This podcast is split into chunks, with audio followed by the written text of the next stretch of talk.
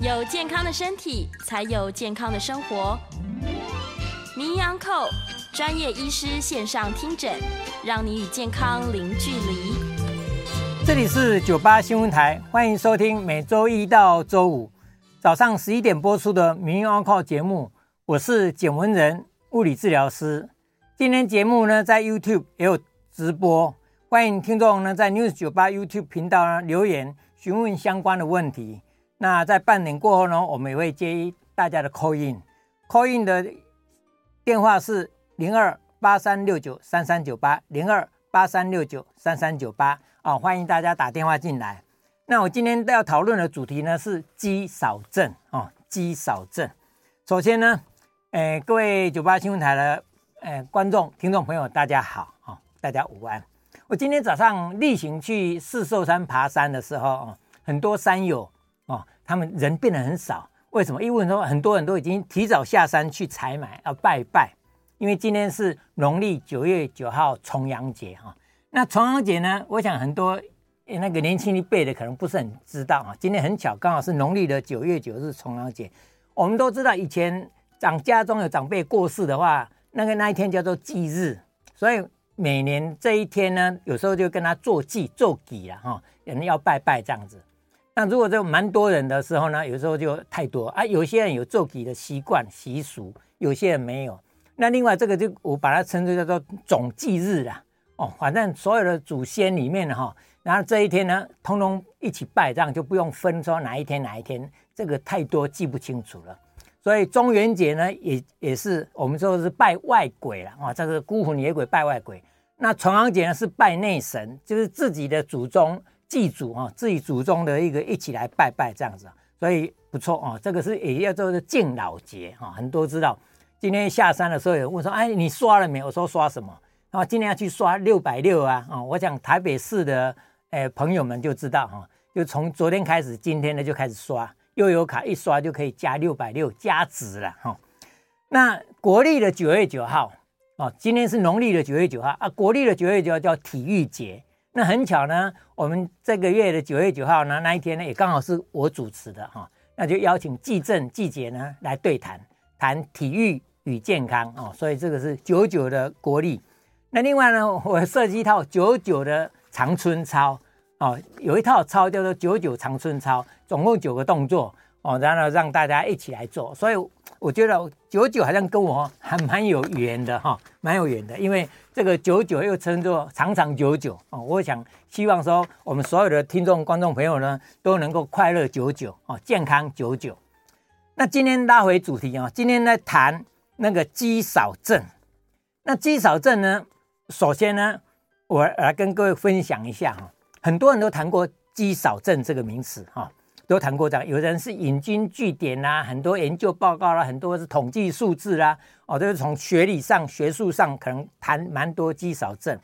那我个人呢是是觉得说我没有找那样的多的资料啊，那么多的以及，或者是说最先进的啊，最近研究报告什么的，这个都是也说不错啊。但我总觉得有一些统计数字啊，某某研究说有肌少症的话。你那个死亡率要多到一点四八倍啊，类似这样子啊。你有糖尿病的话啊，你的那个死亡率多了一点九八倍啊。那我常常觉得这个都是一个参考资料。那我会希望是从一个比较简单、易懂、实用这个角度来切入。所以谈肌少症的时候呢，我就从让跟大家介绍一下肌少症这个名词，大家蛮常听到的，sarcopenia 啊，这样甚至现在疾病也把它归类到某一种是疾病。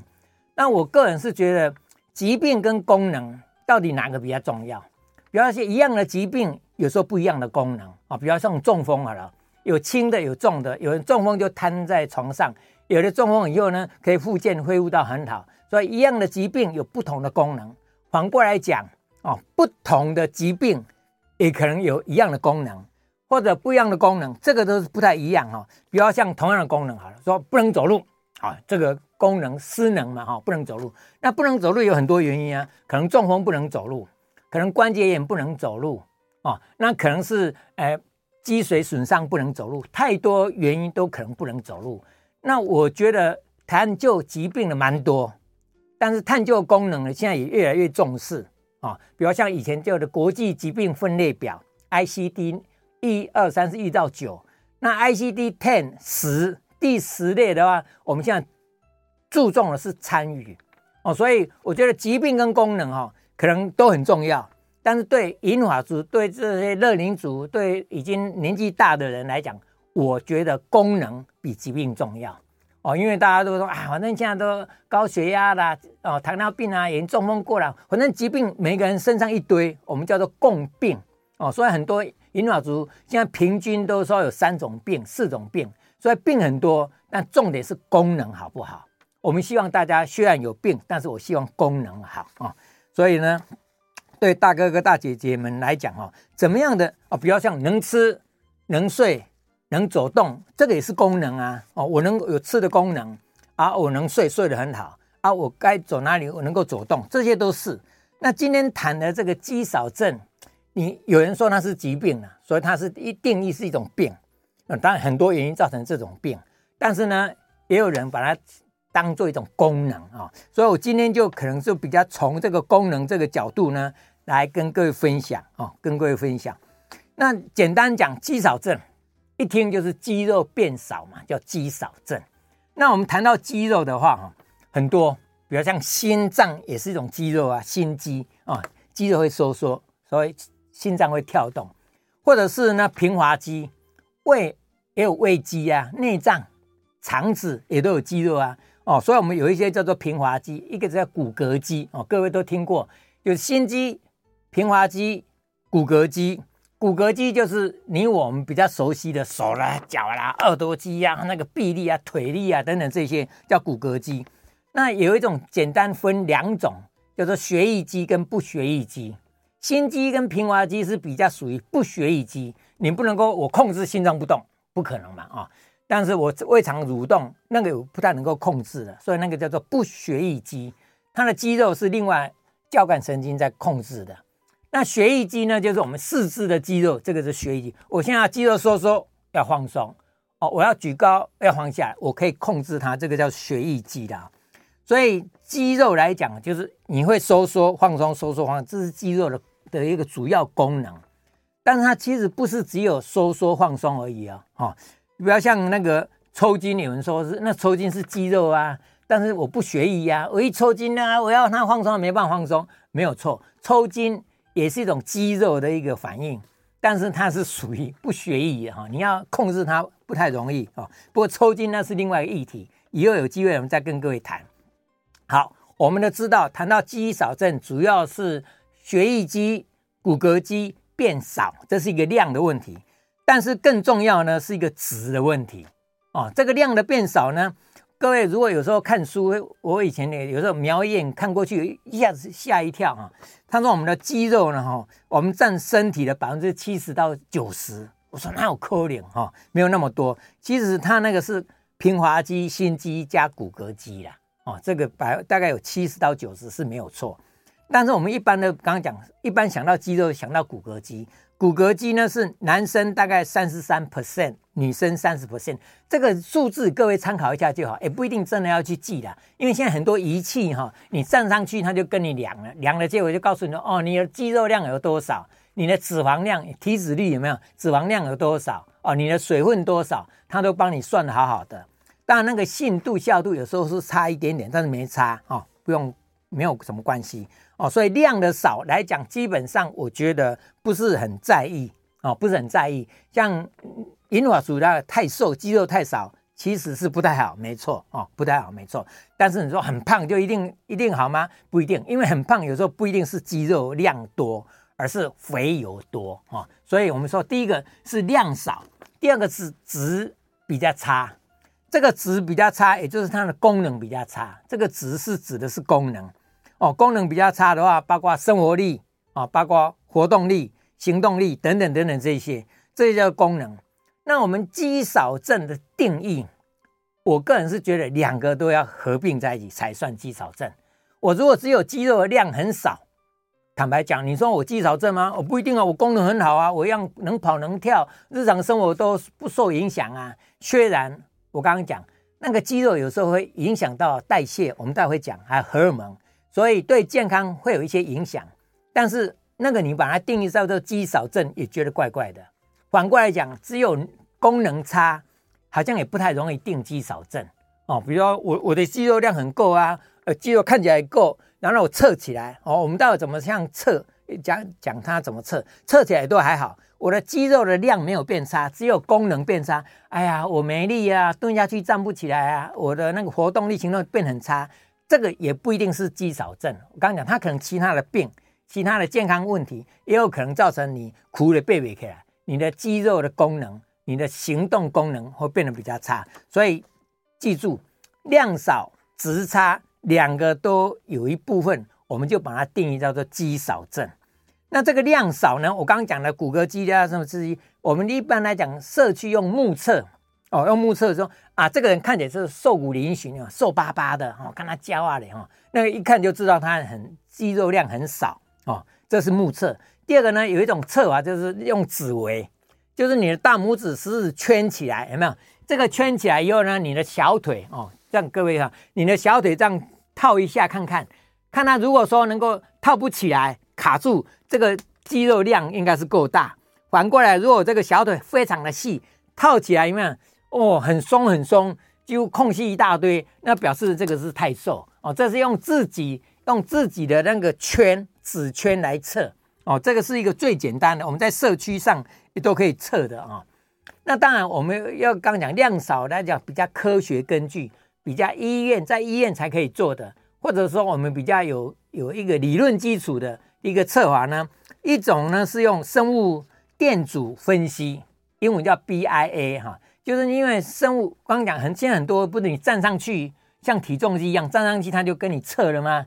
那个基本上就是测那个阻力，因为我们的人体会有电电流通过以后测它的阻力，水温的阻力跟肌肉的阻力跟油的那个电阻不一样，有这样换算出来你的肌肉量啊。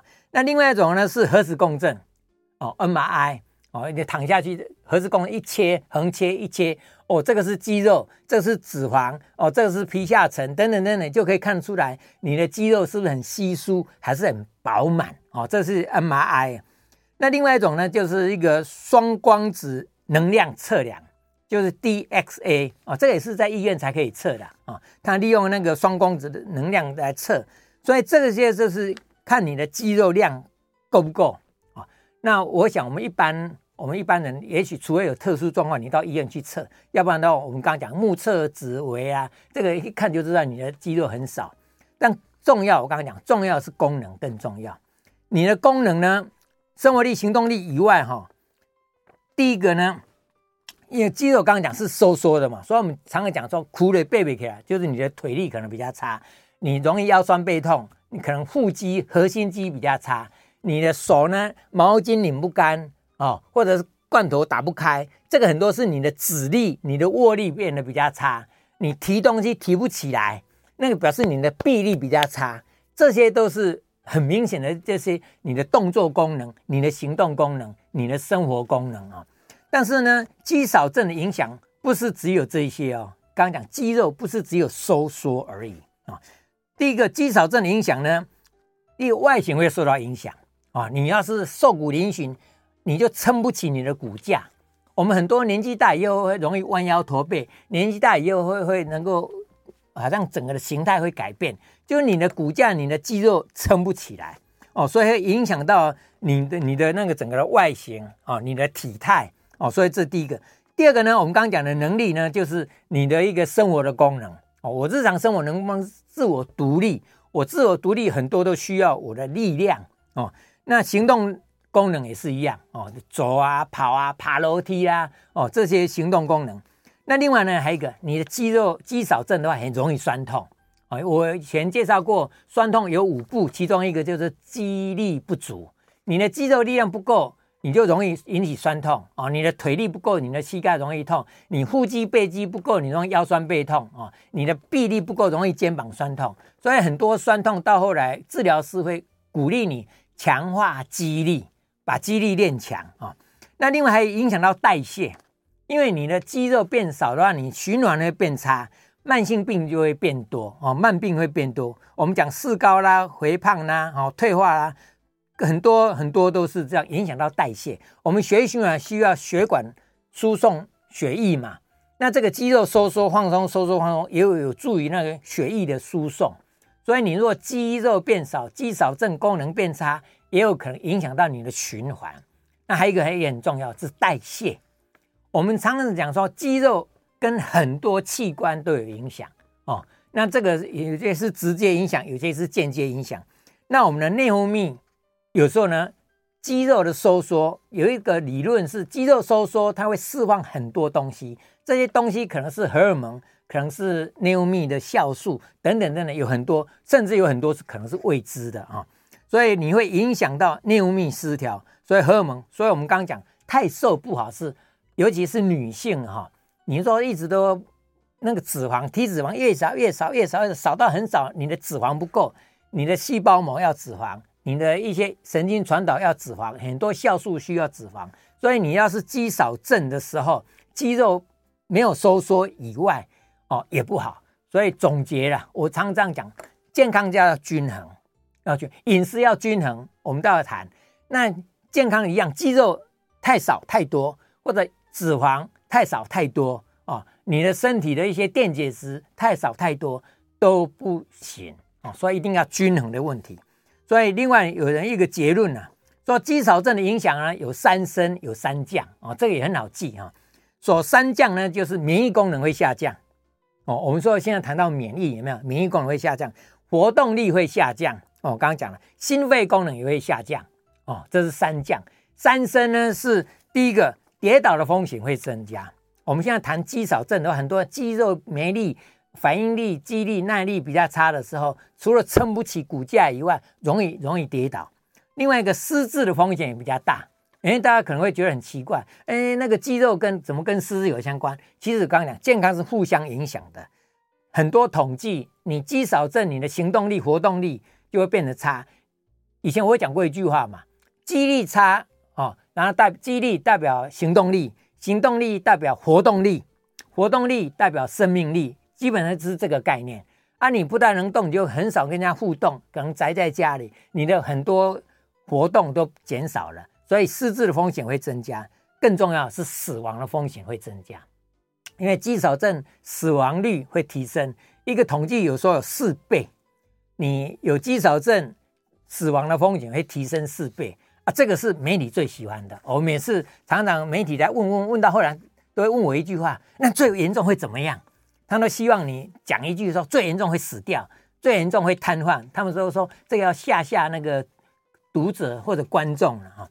那我是觉得，其实不用这样吓人家了。不过肌少症刚讲三升三降，然后它很多功能都会受影响，所以当然你的很多健康的风险就会增加啊。那怎么预防？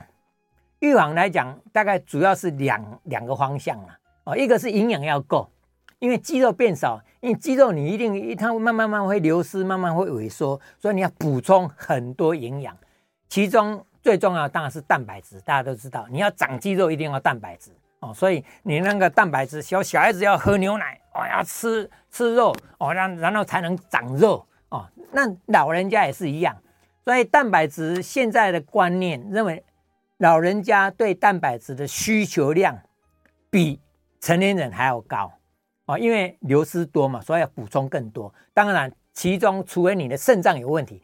你的肾脏有问题，蛋白质的摄取要控制。那如果你肾脏没问题，他们一般现在的统计说，每公斤体重每天需要一点二到一点五克的蛋白质。注意哦，是一点二到一点五克的蛋白质啊，因为肉不是百分之一百的蛋白质，所以你换算起来，有时候发现说吃的肉类要蛮多的，但不一定吃有肉啦，鱼呀、蛋呐、啊、奶呀、或者很多豆类呀、啊。都有啊，都都会会有蛋白质，所以我常讲，银发族老人家脑筋要有营养均衡的概念，其中很重要一个是蛋白质要够。那你如果说我不吃肉，我吃素啊，吃素没关系，你脑筋有蛋白质，我很多植物里面很多种子、坚果很多都得都有蛋白质的成分啊，所以要重点是要均衡，因为你通通补蛋白质也不好。你没有其他营养素来，你的蛋白质利用不好，所以老人家希望胃口好一点，希望营养能够均衡，不是只有蛋白质，蛋白质很重要，其他也要啊、哦。那这个状况又又牵涉到一个时机啦。很多人说那个营养补充的时机，现在有个研究，大家比较广为接受，就是你运动完后三十分钟内补充蛋白质，这个时候最容易长肉。啊、哦，这个记住这，就我运动完以后三十分钟内，我就补充一些蛋白质。所以很多人鼓励说，你去运动回来就喝一杯牛奶之类的啊、哦，类似这样子啊。那运动也很重要的哈、哦，运动很重要，就是你的收放自如。因为肌肉你光吃营养，光吃蛋白质，你没有锻炼，还是一样不会长肉。哦，像简老师也是一样，这肉看起来没有很多，很多猛男有没有？肌肉很鼓。它是有特殊蛋白质，有特殊的训练方法，才会在某些部位特定的那个肌肉鼓起来。那我刚刚讲功能比较重要，所以我的肌肉不像猛男那样的肌肉群，但是我觉得功能上够用就好。所以我们上了年纪的人，当然少部分我碰过那种年纪很大还去练猛男的也有啊。哦，那个我们我佩服他，我非常佩服他。但是我是觉得，我们为了健康着想，我们营养够以后，我们的运动。也希望是银发值专属的运动，就是比较主力运动，来强化你的肌力。然后心肺的训练，希望你的心肺功能好一点。更重要，让你的整个的体态能够挺拔，能够匀称一点。所以，我们这个是为了健康，所以运动呢是要比较特殊的。那或者有些人说啊，年纪大了，我可能没有办法很重要重大的运动。那我是鼓励呢，居家啦，居家一些活动也很好。你浇浇花、种种花，或者是走散散步啦，很多很多的居家的活动，如果能够一个综合性的、全身性的，那更好。那当然有机会或者有问问题的时候，我再来跟各位介绍比较特定性的哦，或者说我们代表性的运动好了啊、那今天呢，我们先休息一下好了啊、休息一下。那那广告以后呢，再回来接开始接听众朋友的 call 电话。再重复一下，我们的 call 电话是零二八三六九三三九八零二八三六九三三九八。那网络的朋友呢，也欢迎你。你如果可以留言，就留言一下，我待会会在旁边呢做参考，我们可以做一个互动。好，谢谢大家，欢迎回到九八新闻台名医 on call 节目，我是简文仁物理治疗师。接下来呢，我们开始接听众朋友的 call in 电话，我们的 call in 号码是零二八三六九三三九八零二。八三六九三三九八。首先呢，因为刚刚广告时间呢，我只回那个网络上的朋友啊，林彦良只回了一个问题啊，另外一个问题还来不及回答，我现在在这里回答一下下。林彦良说，他有一位五十六岁的女性亲戚了哈，常年喜欢穿高跟鞋，然后又开过腰椎第四、第五节的腰椎减压融合手术，开过刀，最近又因为肩关节旋转肌断裂去开刀哦，腰也开，肩也开了。那现在问问说，长期穿高跟鞋，就专业的物理治疗师的观点来看，会不会造成肩颈紧绷、腰椎受伤？哦，没有错哦，长期穿高跟鞋，基本上对健康的风险会比较大。当然，穿高跟鞋一般来讲是很挺，因为一腰那个脚跟一垫起来的话，整个的臀部就会翘起来，所以呢，婀娜多姿。那你基本上是个体态上。所以很多模特儿、很多柜姐、很多小姐，为了展现你的身材，所以有时候喜欢穿高跟鞋。但穿高跟鞋，各位都知道，高跟鞋一垫起来的时候，膝盖会往后顶，然后呢，骨盆后倾，所以对膝盖、对腰负担蛮大的，哦，负担蛮大。所以很多这些喜欢穿高跟鞋的朋友，他都知道，说要带一双平底鞋。然后 show time 哦，上台的时候穿高跟鞋哦，展现身材，但下了台以后马上换回来，所以我会建议一般呢，鼓励大家不要长期穿高跟鞋。另外一个很常见的，长期穿高跟鞋对你的脚跟也很紧，阿基里斯腱会变紧，所以以后要蹲啊，要很多动作就不好做哦。所以穿高跟鞋基本上不太好，但它对腰影响会不会对颈椎呢？通常来讲，我们的身体是整体的哦，所以腰一挺，头一抬头挺胸，有时候颈椎这个地方，我们说希望能够挺一点会比较好。那这个颈椎呢，后面会连带，所以腰椎不好的时候，颈椎也容易受影响哦。所以才说，那至于跟肩膀，那是另外间接的，比较没有那么直接。我们请董小姐，董小姐你好。哎，呃，您好啊，你好，我我的呃，我想问的是哈，请说，嗯，我分不清楚啊，比方说我的右大腿的内侧，嗯、就是从鼠膝那里、嗯、啊，然后到呃膝盖，嗯，然后膝盖以后呢，就变成小腿的那个就是外侧，嗯，对，从大腿的内侧，然后经过膝盖到、嗯、呃小腿的外侧。嗯啊我痛的地方是那个，现在是好像是膝盖附近跟那个大腿的内侧。嗯，我摸的时候，小腿的外侧才会呃痛。嗯，因为这个问题已经很久了。啊，然后医生医生怎么说？嗯，因为那个最早的时候只有在大腿的内侧，嗯，主膝那里。嗯，最早的时候，嗯，然后那个医生告诉我说你的。骨头就是那个转骨的部分呢，那个已经不光滑了，已经不光滑，说应该算是退化哈。然后我我自己观察这呃三四年哈，嗯嗯。我因为会骑脚踏车，所以我会从右腿往上跨嘛。嗯嗯。啊，然后因为我自己也读了蛮多的那个就是书看一看，我开始知道那个里面哈，就是。里面有什么筋膜啊，还有这些这些的哈。嗯，我分不清楚的是说，当我要描述的时候，嗯嗯，我觉得这个痛到底是肌肉还是骨骼，还是筋膜，还是神经？嗯嗯嗯好，嗯嗯，我我们怎么辨别？哦，好，OK，董小姐，很多人有你这个疑问了哈，说这个痛到底是什么痛？当然结论哈，结论这一句话是没有错。痛一定是神经，神经才会感觉痛。你如果没有神经，你就不会感觉痛。当你有一些人，比方像脊髓损伤的人，那个腰椎以下的神经几乎已经坏掉了嘛，那个就没有感觉了，就不会痛啊。你用刀砸它，它也不会痛；砸到肌肉也不会痛；砸到骨头也不会痛；砸到筋膜也不会痛。所以问题是这个神经有哪里传导到它接收到？因为我们的会传导神经是肌肉。神经会到肌肉的末端，末端以后它会粘在肌肉上面，所以肌肉也有反应，就会神经冲的传过来，筋膜也是一样哈。所以你这个同样，你的问题说，从鼠膝部的大腿内侧，然后往膝盖外侧到小腿外侧去，通常来讲，如果你的痛是这样一条线这样传过去，一般我们会比较偏哦，可能是腰椎引起来的。因为腰椎的神经，它的分布是我们叫德玛痛皮节神经，它是一区段。简最简单的例子来讲，就好像说电力公司也好，自来水公司也好，它的水管、它的电线传布过去的时候，这条线是传到某一区、某一里、某几邻、某几户，有没有？哦，然后那一邻的的没电，就表示说，哦，它的源头是从这个地方开始的。那当然，这整个的过程当中都有可能哦。所以刚刚讲的是腰椎引起来机会比较大。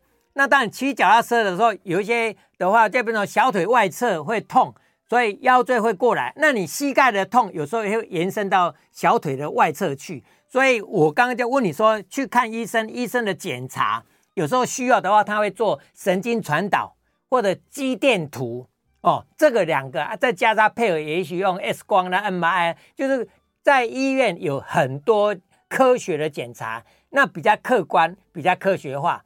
那有一些呢是凭经验，所以你去找一些如果没有这些仪器检查，他就凭他的经验说：哦，以前大多数的病人这里痛，这里痛，大概是哪一方面的问题比较多？他会从这个可能性最大的地方先着手。那所以董小姐的结论就是我刚刚讲，一个人呢痛的时候很难定是局部。局部的话，就是我一按，哦哦，这一点就很痛，然后旁边就不痛，这一点很痛，那我们就了解，哦，可能是这一点的地方按下去，可能这一点的肌肉，这一点的筋膜，这一点的组织，哦，那中医讲说，啊，这个是哪个穴位点，那是中医的理论。但你如果说按的时候找不出特定点，但是好像好像在这一带，好像在这一区，好像在这一片，那那个比较多。有的是远端的问题延伸过来，我们叫做放射痛；有些是从神经的源头那个地方来，所以就变成要一点一点慢慢去查哦，查才知道啊。好，以上给你参考。陈小姐，抱歉让你久等了。陈小姐你好。啊，你好，你好。哎，我我有两个问题哈。哎，哎，请问一下，那个我第一个就是我我腿腿那个嗯那个呃骨踝，哎，就是脚踝的地方。右踝脚踝。哎哎，左踝右踝。骨那个最末端那个对脚踝对。脚踝。我说右边还是左边？哎，左边。哦，左踝好，左踝，嗯，那左踝我已经我断了呃两个多呃两个多月两个半月的，嗯，那我现在就是比较不痛的，嗯，那我可以试，呃，本来医生是说可以开刀，可以不开刀，嗯，那那嗯，呃，是二。呃，零点二五咪咪，那那个我选择不开刀，嗯、那现在慢慢已经、嗯、已已经可以，我感觉是可以行 行走了，不会有点痛。嗯、那那那医生，因为我有买那个护具护具，那个就是脚那个护具那个，哎护那个挺贵的哈，嗯、那个好像一支要八千多万。哎呦，我我他是说叫我呃叫我平常就是。要穿那个，可是有时候我在家，有时候上个厕所怎样，嗯、我就我就不不穿不穿了。嗯、第一点这样子可以吗？好还有第第二点就是说，呃，我是拇指外拇指外翻、嗯、外翻，那我那个因为这一次脚这样，我就彻底就是说我睡觉的时候就就会用用那拇指，就是用那个矫正这样子。嗯、那你觉呃，请问医生说这矫正的这样子这样子有有没有效？那要。平就是说，平常还要穿那个什么，那个袜子是分开来那个五指袜那一种吗？五指袜，嘿嘿。那我是心想说，那到底有没有效？不然的话，我我感觉好像是不是感觉我要用去做北钢啊？那 嘿啊，还有就是说我这样子脚，我平常我这样，我觉得，呃，我当然不是说久站了，我有时候上个厕所怎样。嗯我就没有说听医生讲说，我一要去穿那个护护具鞋这样。护踝哦，还护好，OK，好，感谢感谢。好，那你看，沈小姐哈，你的左踝说也裂了一个一咪咪了哈，一零点二五咪咪，就零点二五 mm 的话，非常细非常细，所以我们一般把这个称呼叫做线性骨折，好像一条线而已。我们的骨折有的是很明显的，一看到一个缝嘛，哦，已经分离了，甚至有破碎性骨折啦，啊，那个。断离性骨折就是你那个断的地方已经分开来了啊，你这个线性骨折是有一条线而已，那个结构没有破坏到，尤其又已经过了两个半月，通常来讲哈，一般已经愈合了哦。尤其是你一开始又有固定的很好的话，你没有说线性骨折还一直去动，一直去瞧，一直去去动它的话，有时候它愈合会变得比较差哦，所以变得不愈合。那通常来讲会愈合。听你这样讲，你应该是已经愈合好了。那已经愈合两个半月了哈，我会建议哦，那个护踝哦，倒可以不用穿。但你现在小心，那走路的时候你先试试看，我慢慢走，脚的地方不会痛哦，慢慢走不会痛，然后再开始慢慢做一点伸展。因为你若久不动，穿了护护具的时候，我相信你的脚踝的灵活度会受影响。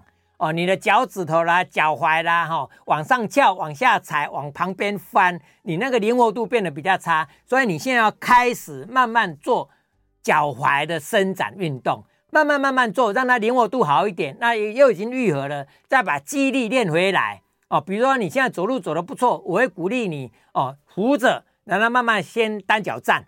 你的右脚嘛，所以你右脚在站在地上，左脚抬起来。所以刚开始扶着墙壁，扶着桌子，慢慢这样站。啊，以后可以晃手，就慢慢练习晃手，慢慢强化你的肌力，肌力强，灵活度好，那就 OK 了哦。那护踝我倒觉得应该是可以不用穿。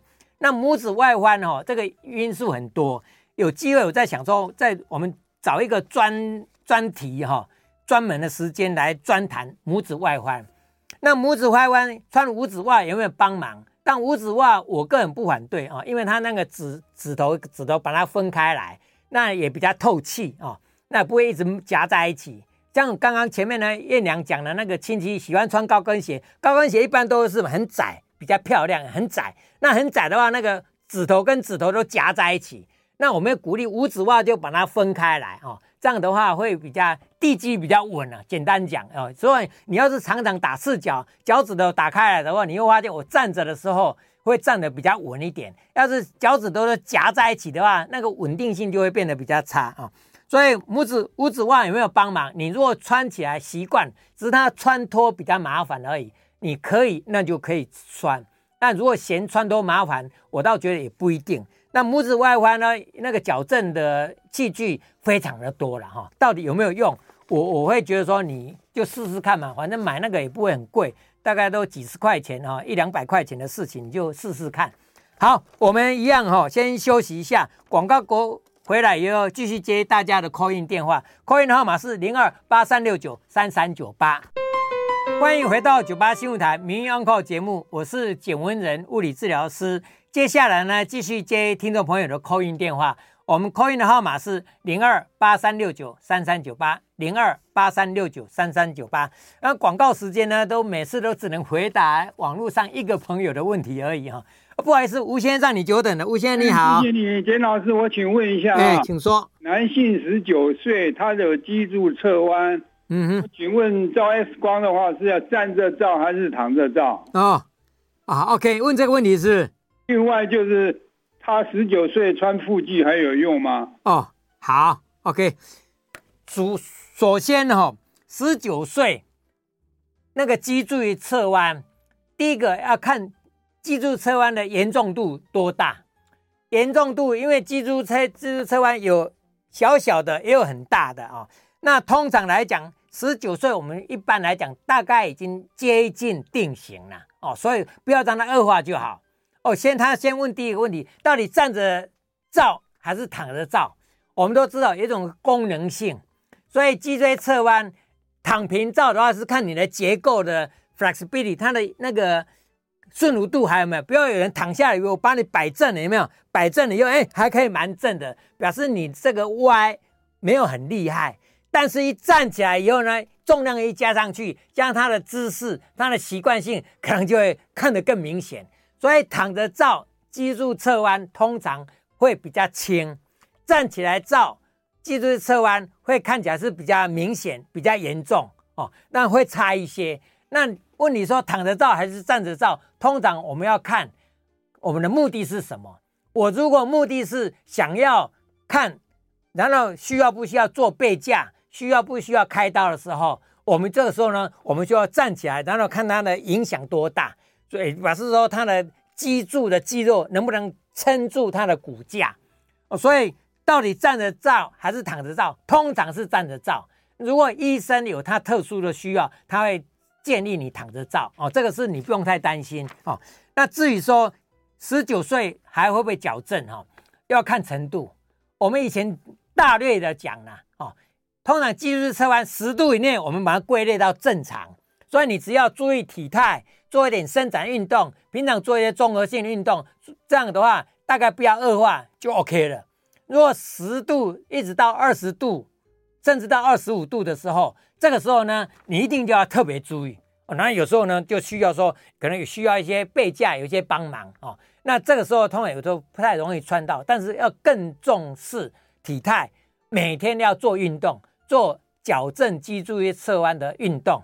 那如果超过二十五、三十，甚至三十以上，那个背架通常是免不了，因为没有背架，你就会越来越歪越厉害。那如果超过四十五度，通常都要开刀了哦，都要开刀。所以大概大致上是这么分。但是我的经验，很多人背架大概穿不住，所以十九岁我会鼓励他提学时提醒自己挺拔，保持体态，因为你若不注意，又歪七扭八，他就越歪越厉害。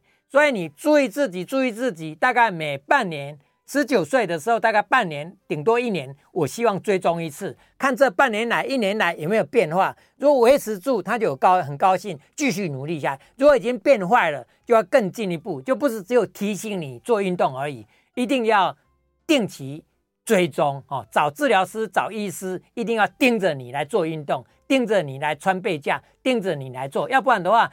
一二十岁到了三四十、四五十的话，那个通常大概就拉不回来了。好，请张先生，张先生你好。呃，金老师你好。你好。呃，我向你请教。啊，请说。那个、呃，如果因为我们工作的关系，需要长时间坐着，呃，坐着。嗯对。那那这样子长反复的这样子的话，嗯、日积月累，那会造成这个臀中肌不作用。嗯嗯。那我有听一说，就是改善的方法就是。登登阶运动，嗯嗯，那这个登阶就是爬楼梯，哦、嗯，就是登阶。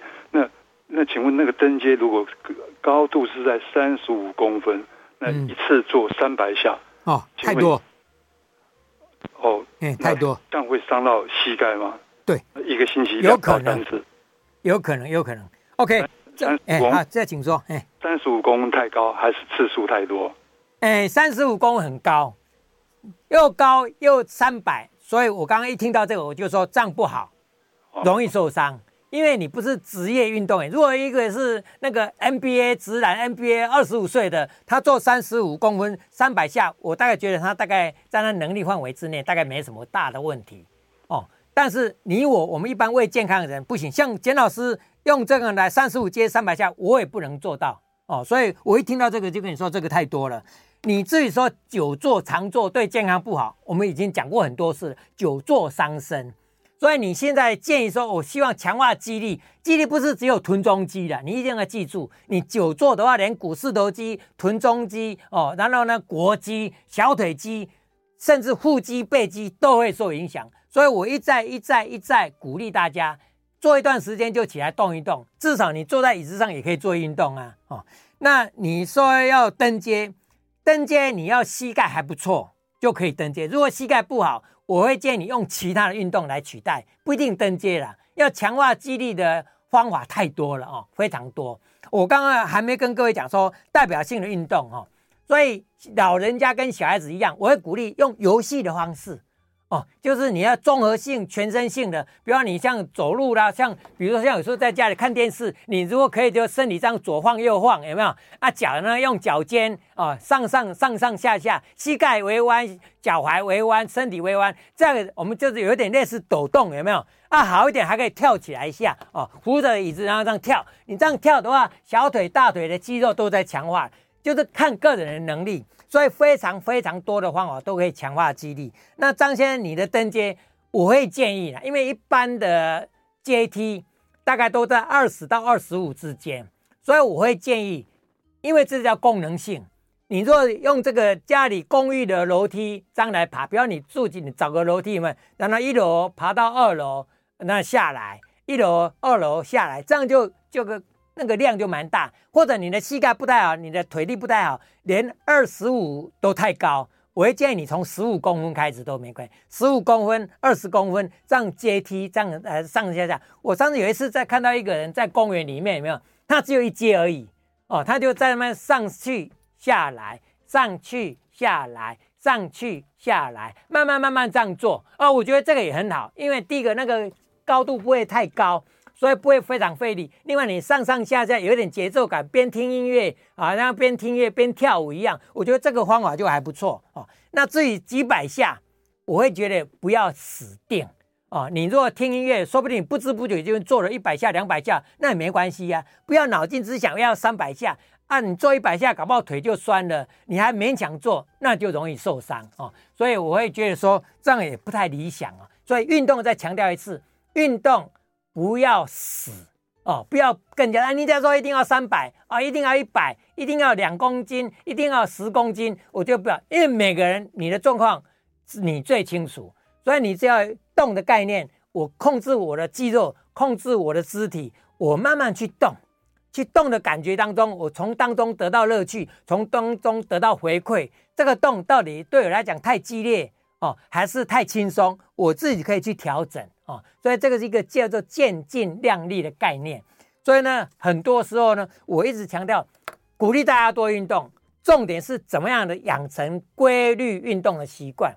我们明天呢会有一个记者会，在体育署啊，就是怎么样跟大家讲说如何养成规律运动的习惯。因为大家都知道运动很重要，像刚刚张先生讲说，有大概一个礼拜大概做一次、做两次，很多人呢都没办法，连一两次都没有，就想到。呃，今天刚好有空，所以假日运动症候群反而容易受伤，所以鼓励大家把运动融入到日常生活当中。